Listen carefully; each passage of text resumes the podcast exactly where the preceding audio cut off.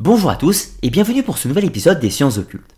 Aujourd'hui, je vais vous parler de la nécromancie. Alors j'imagine que la plupart d'entre vous ont déjà entendu parler de ces pratiques insolites et obscures qui appartiennent au domaine de la magie. De plus, il est probable que certains aient pour habitude dans le cadre des jeux de rôle ou jeux vidéo de jouer des nécromanciens. Mais aujourd'hui je vous propose d'aller plus loin et de découvrir la véritable histoire de la nécromancie, illustrée par plusieurs exemples de l'Antiquité, mais également de découvrir les pratiques rituelles et sanglantes qui avaient cours dans cette forme de magie. Ensuite, nous poursuivrons avec l'évolution de la nécromancie au cours du temps, et notamment les différentes formes rituelles qu'elle va prendre et qui ont notamment encore cours dans notre époque contemporaine. Il est difficile de dater avec précision l'histoire de la nécromancie et ses origines. La pratique est attestée depuis la période antique, Cependant, les études anthropologiques nous montrent que ses origines remonteraient aux périodes archaïques de la préhistoire et survivraient jusqu'à nos jours sous des formes variables. En premier lieu, l'étymologie du mot vient du grec ancien, mancie pour divination et nécro pour la mort. La nécromancie, dans sa forme originelle, est donc la divination par les morts, même si cette définition est beaucoup trop simpliste et va évoluer au cours du temps. L'opération consiste à pratiquer un rituel dans le but d'entrer en contact avec les défunts ou l'autre monde de l'après-vie. Les morts peuvent alors volontairement ou sous la contrainte offrir des visions de l'avenir ou révéler certains secrets qu'ils possédaient lors de leur existence dans le monde des vivants. Le prérequis de la nécromancie était de facto la croyance en un au-delà et la survivance de l'âme ou de l'esprit par-delà la mort, ce qui était le cas de toutes les sociétés humaines depuis les temps animistes de la préhistoire. C'est là que nous allons trouver les premiers nécromants, malgré le fait qu'ils ne portent pas encore le nom. Ils sont appelés chamans et connaissaient les secrets de la communication avec les esprits des ancêtres. Via leurs rites secrets, ils communiquent avec les défunts pour accéder à leur sagesse, mais aussi pour dissiper leur courroux ou solliciter leur aide dans un but qui pouvait être bénéfique ou maléfique suivant les circonstances. La pratique des nécromants va ensuite évoluer durant la période antique, mieux connue grâce aux sources textuelles. Les mages de l'Antiquité chaldéen, en Mésopotamie, adeptes de cette pratique, étaient appelés les Manzazu. Les Cananéens, mais aussi les Étrusques et bien d'autres se livraient également aux pratiques de cette forme de magie.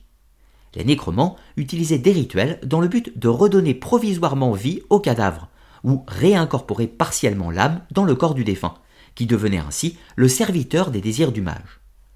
Le but de la nécromancie était principalement la divination et l'accès aux secrets cachés, mais l'art va évoluer également dans une quête de puissance. Les adeptes de cette forme de magie noire cherchaient à obtenir des pouvoirs en se servant de l'énergie des vivants. De là, la notion des sacrifices omniprésents dans les arts nécromantiques. Le nécromancien n'est pas un simple devin, mais un sorcier qui cherche à contrôler la magie de la vie et de la mort. Il se nourrit des vivants pour accéder au royaume des morts ou régénérer les corps putréfiés quelque temps. Certaines divinités sont invoquées dans le cadre de ces pratiques rituelles les dieux ctoniens comme Hadès ou Perséphone, ou encore les déités psychopompes, ou si vous préférez, ceux qui escortent les âmes entre les deux mondes, comme Hermès chez les Grecs ou Anubis chez les Égyptiens. La plus vieille occurrence du terme nous vient du poète Homère dans l'Odyssée, où la magicienne Circé décrit la méthode de nécromancie à Ulysse. Plusieurs auteurs antiques condamneront sa pratique, à commencer par Platon dans les Lois, qui dénonce une activité contre nature. Artémidore, dans son traité sur les rêves, approuve la divination naturelle par les dieux et les révélations lors des songes, mais condamne toute pratique de nécromancie. Il n'existe cependant aucune loi dans la cité d'Athènes pour légiférer sur ces arts magiques, pas plus qu'en Égypte et en Mésopotamie, où les arts nécromantiques faisaient quasiment partie de la vie courante. Les Assyriens développeront cet art au paroxysme de l'horreur. Dans la Rome antique, la nécromancie était fortement pratiquée et décrite par de nombreux auteurs comme Ampulée ou Héliodore qui décrivent les rituels. En 81 avant Jésus-Christ, la République promulgue une loi pour interdire certaines pratiques magiques et notamment la nécromancie, car elle porterait le trouble dans la société. L'arrivée du christianisme provoque une répulsion quasi générale de cette pratique qui se trouve associée aux forces démoniaques, ainsi que toutes les autres pratiques magiques d'ailleurs. Au Moyen Âge, Isidore de Séville dira que la magie dans son ensemble est une invention du diable, ce qui n'empêcha pas la nécromancie d'être pratiquée en secret par certains adeptes. Au XIIe siècle, l'apparition de grimoires de magie noire, comme le Picatrix, atteste de l'intérêt de ce type de magie. Il existait même des écoles de nécromancie à Séville, Tolède et Salamanque qui se réunissaient en secret dans des cavernes ou des lieux reculés propices à ce type d'activité. L'objectif reste toujours le même, accéder à une connaissance secrète que les morts possèdent dans l'au-delà ou découvrir la cage d'un trésor plus prosaïquement. Au XIIIe et XIVe siècle, au moment des grandes hérésies, les cathares et les templiers seront accusés d'être des nécromants et de servir les forces diaboliques. La Renaissance marque la redécouverte de certains manuscrits antiques et notamment des anciennes pratiques de nécromancie.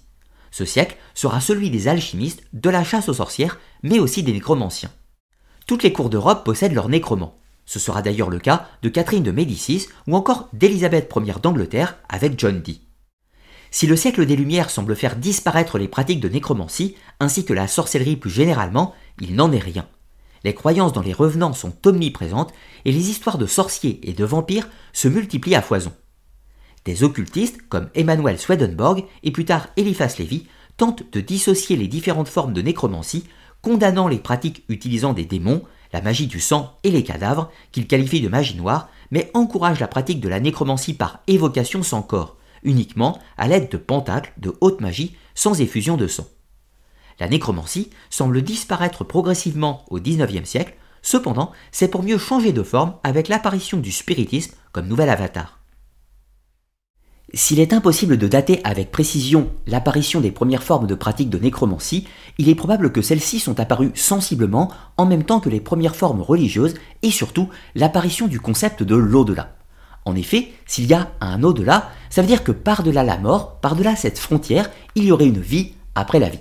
De ce fait, cela a engendré le culte des ancêtres, avec notamment les pratiques des rites funéraires, qui avaient pour fonction de permettre aux défunts de franchir cette barrière dans de bonnes conditions pour avoir une vie dans cet au-delà, mais il y avait aussi l'idée que les morts pouvaient revenir sur Terre, dans le monde des vivants, comprenez, afin de se venger ou afin d'exiger que leur soient fait des offrandes pour les honorer et tout un tas d'autres choses. Donc, de ce fait, l'idée était qu'il y avait cette barrière, mais que celle-ci n'était pas infranchissable. D'où il y a une forme de pratique rituelle qui a pour but d'empêcher le retour des morts, mais une autre forme rituelle a dû prendre naissance, qui était justement de permettre aux morts de revenir euh, dans le monde des vivants, de franchir cette barrière dans l'autre sens, si l'on peut dire. Et c'est là, à mon sens, le cœur des premières formes de nécromancie. Alors, concrètement, quel était l'objectif de ces pratiques magiques? Eh bien la réponse est relativement simple.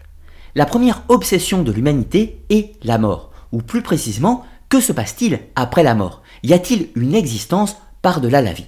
Et qui de mieux pour y répondre que ceux qui avaient déjà franchi la frontière, ceux qui étaient déjà dans l'après-vie? Ces défunts, invoqués par un rite de nécromancie, pouvaient revenir provisoirement dans le monde des vivants afin de répondre à toutes les questions que l'on se posait sur l'après-vie. Après, il y avait d'autres notions, notamment le fait que ceux qui étaient invoqués dans le cadre de rituels de nécromancie n'étaient pas tous les gens du commun, c'était bien évidemment les personnes qui avaient été des savants lors de leur vie terrestre, ceux qui avaient acquis une grande connaissance, et on voulait également bénéficier de leur connaissance même après leur disparition. Il y a également une autre notion. Ces grands savants disparus étaient potentiellement en contact dans l'autre monde avec de grands esprits, des divinités tectoniennes ou tout un tas d'autres choses. Et donc de ce fait, ils pouvaient avoir acquis une nouvelle connaissance et encore une fois, en faire profiter les vivants. Une autre notion très importante est que la pratique de rites de nécromancie est ce que l'on appelle également de la magie opérative. C'est donc une opération rituelle et complexe dans le but d'entrer en contact avec un défunt, mais par un acte volontaire. Et ceci ne doit pas être confondu avec, par exemple, un défunt qui vous apparaît pendant l'un de vos songes, l'un de vos rêves. Là, ce n'est pas vous qui avez appelé le défunt, mais c'est bel et bien lui qui est venu à vous pour vous délivrer un message. Il n'y a donc pas eu d'opération rituelle, et de ce fait, pas de nécromancie. Un autre cas est celui où, encore une fois, dans les temps anciens, il était euh, une pratique habituelle de dormir sur la tombe ou sur le tombeau des défunts dans le but de solliciter un songe prophétique et d'avoir des réponses. Alors là, vous pourriez me dire, il y a bel et bien une pratique rituelle, si l'on peut dire, puisque la personne a pour but de solliciter un contact. Néanmoins, il n'y a pas eu d'opération magique. De ce fait, nous ne sommes pas vraiment dans la nécromancie, mais nous sommes néanmoins dans une pratique rituelle. Ensuite se pose la dernière question. Une pratique de nécromancie est une opération magique qui a pour but d'ouvrir pendant quelques instants la barrière ou la frontière entre le monde des vivants et celui des morts. Et cette opération complexe va nécessiter un sacrifice, d'où la présence de sacrifices humains, d'animaux ou tout un tas d'autres choses dans les pratiques anciennes. Ensuite, cette pratique va évoluer, notamment à la période de la Renaissance et des époques plus modernes, où il y aura l'abandon du sacrifice par des substituts, des symboles, qui ont pour but de permettre, via encore une fois une méthode magique, d'ouvrir un portail, mais sans effusion de sang. Mais avant d'aller plus en détail sur les pratiques rituelles de la nécromancie, je vous propose tout d'abord de l'illustrer par plusieurs exemples tirés de la littérature antique. Les mythes et légendes de la littérature regorgent d'histoires de nécromancie. L'une des plus célèbres est celle d'Ulysse qui tente d'entrer en contact avec le sage Tirésias, car ce dernier aurait eu le droit de conserver ses facultés intellectuelles par-delà la mort grâce à la déesse Perséphone, la reine des enfers.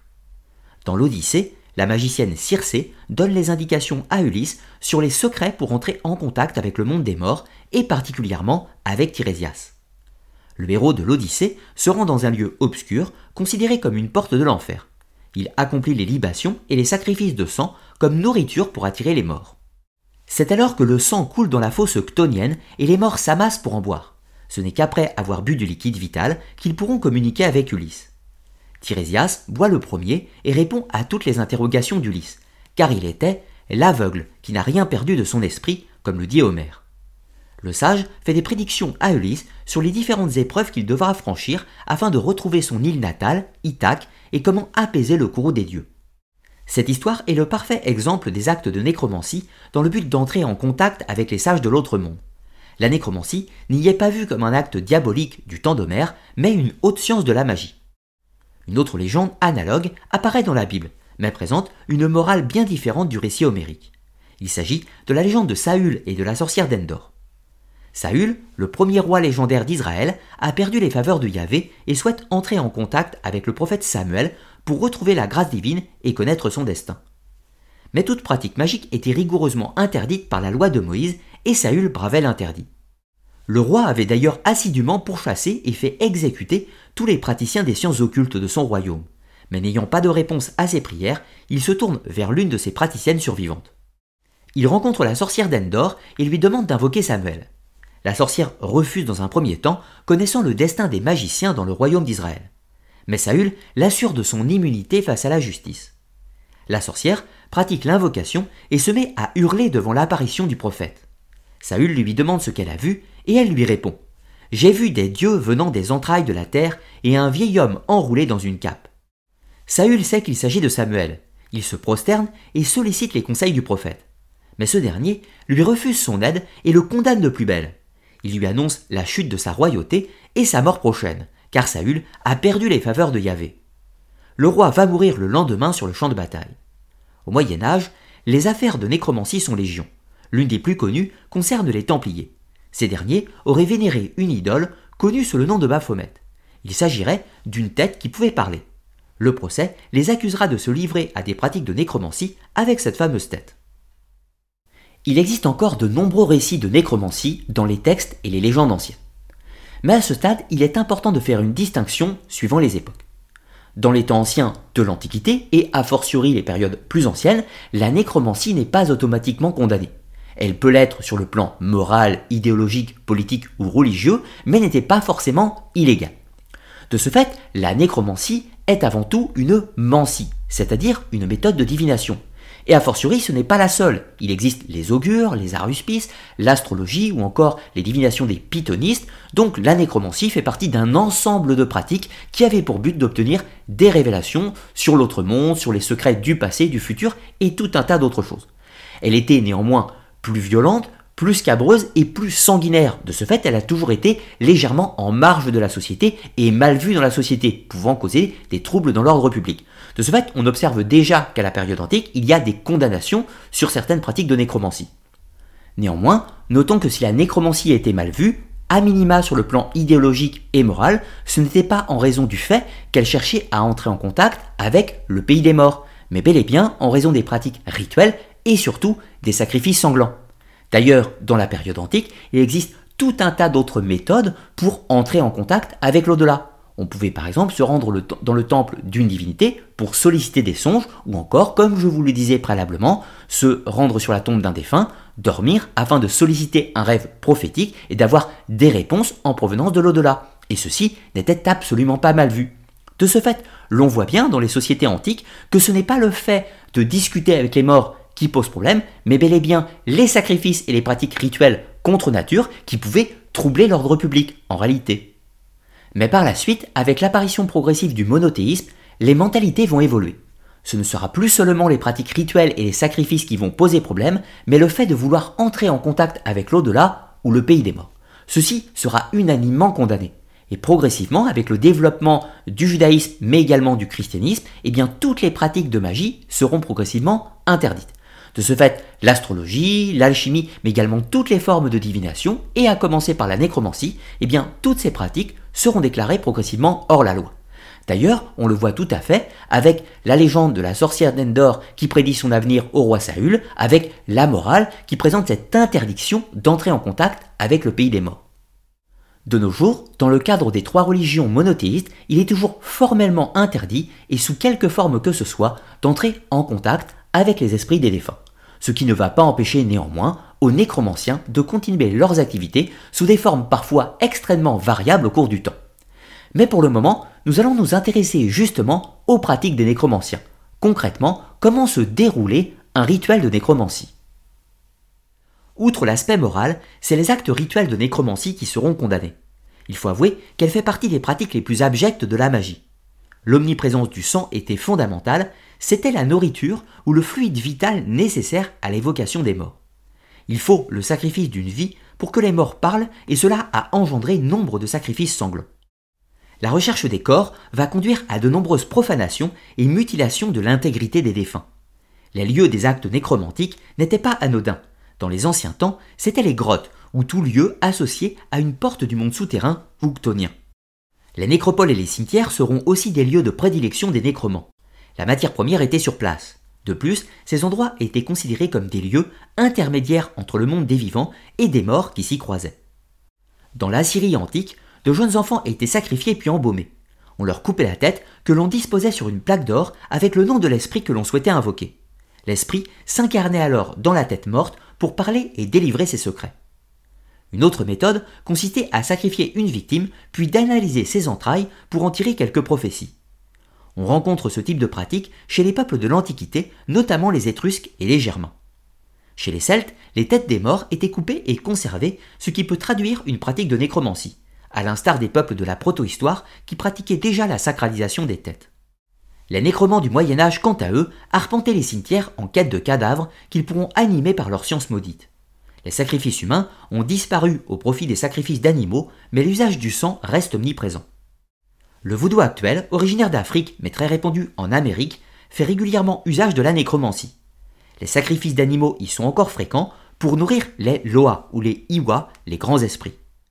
La pratique de zombification par les bocaux ou les sorciers peut également s'apparenter à une forme de nécromancie. Dans le monde des occultistes européens, à partir du XVIe siècle, la pratique du sacrifice disparaît chez certains adeptes, comme Agrippa ou John Dee. La nécromancie devient juste une pratique évocatoire à l'aide de talismans magiques et de mots secrets. Le but consiste toujours à entrer en contact avec les morts, mais sans effusion de sang, et sans cadavre en décomposition. On parle alors de haute magie et non plus de magie noire pour dissocier. C'est ainsi qu'au XIXe siècle, Eliphas Lévy prétendait entrer en contact avec Apollonios de Tyane via les pratiques évocatoires. De nos jours, la nécromancie est particulièrement présente dans le cinéma, les jeux vidéo, les séries télé ou encore les jeux de rôle. Le nécromancien peut par exemple être Sauron dans Le Seigneur des Anneaux, qui peut ranimer les rois décédés et les transformer en Nazgûl, faisant une sorte d'armée de morts vivants à son service. On a aussi l'image du nécromancien dans les jeux de rôle qui peut animer une armée de cadavres autour de lui, des sortes de zombies, afin d'attaquer ses ennemis. Ou on a encore l'image, comme dans euh, le livre Les Contes de Terre-Mère, où le nécromancien peut absorber l'énergie vitale des vivants pour disposer d'une puissante énergie et projeter des vagues d'énergie sur ses adversaires ou les tuer en les vidant de leur énergie. Alors, tout ceci est une vision fantaisie appartenant au monde moderne car je vous rappelle que à l'origine, la nécromancie est une mancie, c'est-à-dire une méthode de divination qui a pour but d'établir un contact avec un défunt ou plusieurs défunts possiblement, afin d'avoir une discussion et d'avoir accès à certaines connaissances, des révélations, la cache d'un trésor ou tout un tas d'autres choses. Mais à l'origine, la nécromancie n'est pas une magie qui a pour but d'envoyer une puissance, ce n'est pas une magie qui envoie des boules de feu ou tout un tas d'autres choses. La nécromancie est bel et bien une méthode de divination pour avoir accès à des informations cachées au passé ou au futur, mais rien d'autre. Alors bien sûr, cela ne rend pas pour autant la pratique de la nécromancie sympathique, puisqu'il y avait quand même cette pratique du sacrifice, du sang et tout un tas d'autres choses, notamment le fait de déterrer les cadavres, ce qui, vous en conviendrez, n'est pas forcément glamour. Néanmoins, on va voir apparaître une autre forme de nécromancie, d'ailleurs qui ne peut pas vraiment avoir le même nom, c'est vrai que dans le qualificatif, il s'agit bien d'une divination par les morts, littéralement d'une nécromancie, mais néanmoins, on voit que la pratique d'un Agrippa ou d'un John Dee ne consiste pas à sacrifier euh, des choses pour entrer en contact, mais bel et bien de graver une figure sur le sol, un pentacle, d'exécuter des litanies, un rituel qui va permettre d'ouvrir une porte symbolique avec l'au-delà et de pouvoir discuter avec les défunts. C'est donc une magie via les symboles, via la cérémonie, mais qui ne fait pas intervenir de sacrifice humain. De ce fait, il y a vraiment plusieurs formes de nécromancie qui ne sont pas à mettre dans le même panier, si l'on peut dire, ce qui a été très bien exprimé par Eliphas Lévy qui condamne toutes les formes de magie faisant intervenir des sacrifices sous quelque forme que ce soit, mais qui, en l'occurrence, fait la promotion de la magie des symboles, des pentacles et de l'invocation au sens théurgie, c'est-à-dire haute magie.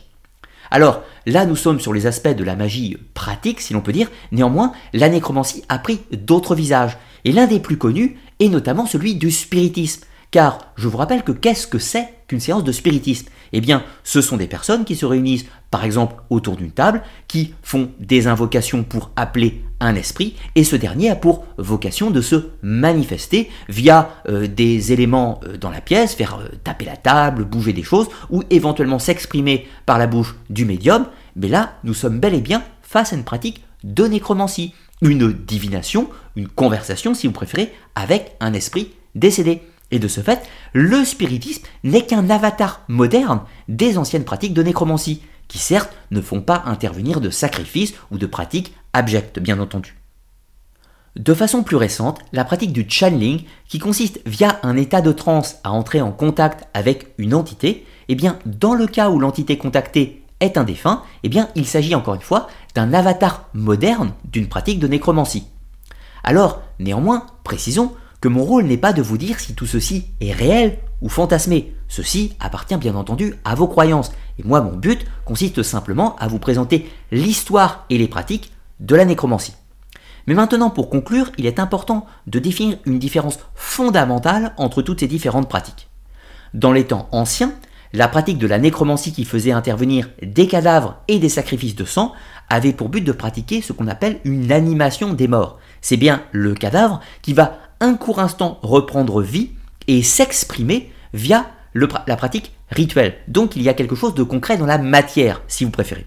Alors que inversement, la nécromancie pratiquée par les Agrippa, John Dee ou Eliphas Lévy, qui ne font pas intervenir de cadavres, qui ne font pas intervenir de sacrifices sanglants, mais simplement des symboles, des pentacles et une cérémonie rituelle, ne font de ce fait intervenir une forme nécromantique dans la matière. Il n'y a pas de corps qui se met à parler, si ce n'est éventuellement une forme spectrale qui est évoquée, mais il n'y a pas de matière euh, morte réanimée, si vous voyez la différence. Ensuite, bien évidemment, pour le spiritisme ou le channeling, de la même façon, il n'y a pas de sacrifice de sang, il n'y a pas de cadavre exhumé du sol et tout un tas d'autres choses semblables. Il s'agit bel et bien d'une évocation qui n'a pas lieu dans la matière, mais qui hypothétise un lien avec l'au-delà. Dans tous les cas, et pour finir, ce qui est important, c'est que l'histoire de la nécromancie a pu montrer les pratiques les plus abjectes de l'histoire de l'humanité, mais répond également à une obsession qui est celle de la grande question de ce qui se passe au-delà de l'ultime frontière, dans le pays des morts, dans cet hypothétique au-delà. Dans tous les cas, j'espère que vous aurez apprécié cette vidéo, que vous aurez appris des choses.